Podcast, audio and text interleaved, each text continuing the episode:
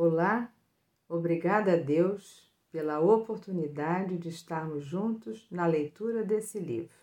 Graças a Deus. Vamos à história adaptada do livro de hoje? Vermelhinho, o peixinho. Era uma vez um riozinho bem pequeno, em que vivia um peixe comilão e preguiçoso, que gostava de mandar nos outros. Ele era o rei do rio. O rei era amigo de um peixe guloso e dorminhoco que só vivia descansando. No riozinho também moravam vários peixes de várias cores, formas e tamanhos, nadando para lá e para cá. Dentre esses peixes estava o peixinho vermelhinho, que era o menor peixe de todo o riozinho. Ele também era o mais sozinho e sempre esquecido por todos. Vermelhinho levava uma vida dura, não tinha nenhum amigo e ninguém se lembrava de deixar comida para ele. Por isso, ele era muito pequenininho e magrinho. Mas o peixinho vermelhinho era também muito esperto. Gostava muito de estudar e um belo dia descobriu que a água do riozinho vinha de um pequeno canal de pedra e que ela saía do outro lado por um buraquinho muito estreito.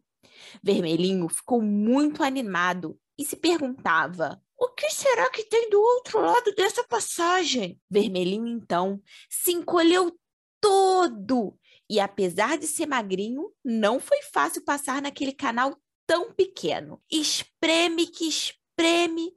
Vermelhinho perdeu até algumas escamas, mas com muito esforço conseguiu atravessar a passagem. Vermelhinho nadou e nadou até chegar no oceano. Passou por novas paisagens, conheceu peixes bem diferentes e até uma baleia.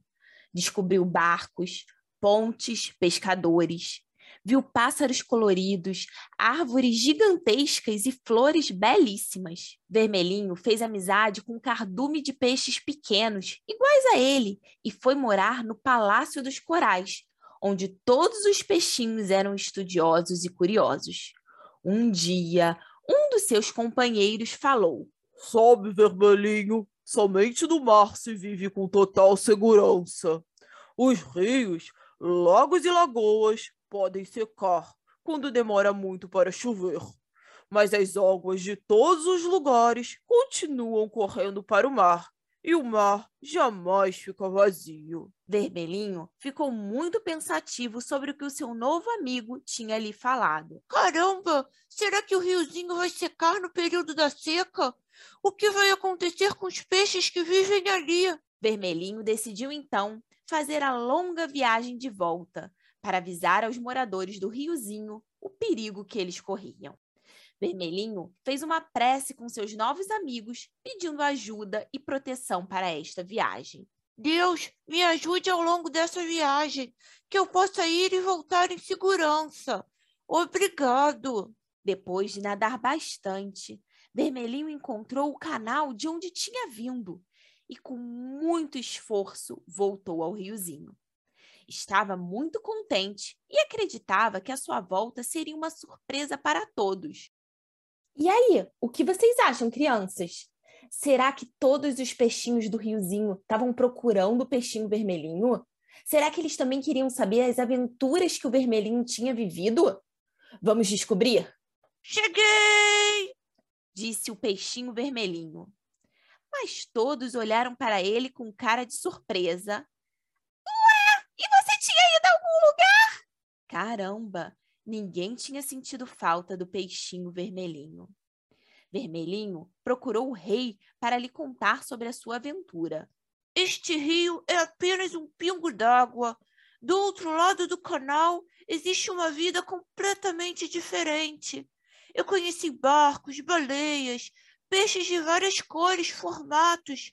Eu morei até em um palácio de coral é tudo incrível do lado de fora desse riozinho. Vermelhinho falou ainda do perigo do riozinho secar caso demorasse a chover. Se vocês se esforçarem e estiverem determinados a fazer essa viagem, podemos todos ir morar no oceano. Podemos aprender e conhecer muitas coisas. Quando acabou de falar, Os peixes caíram na gargalhada.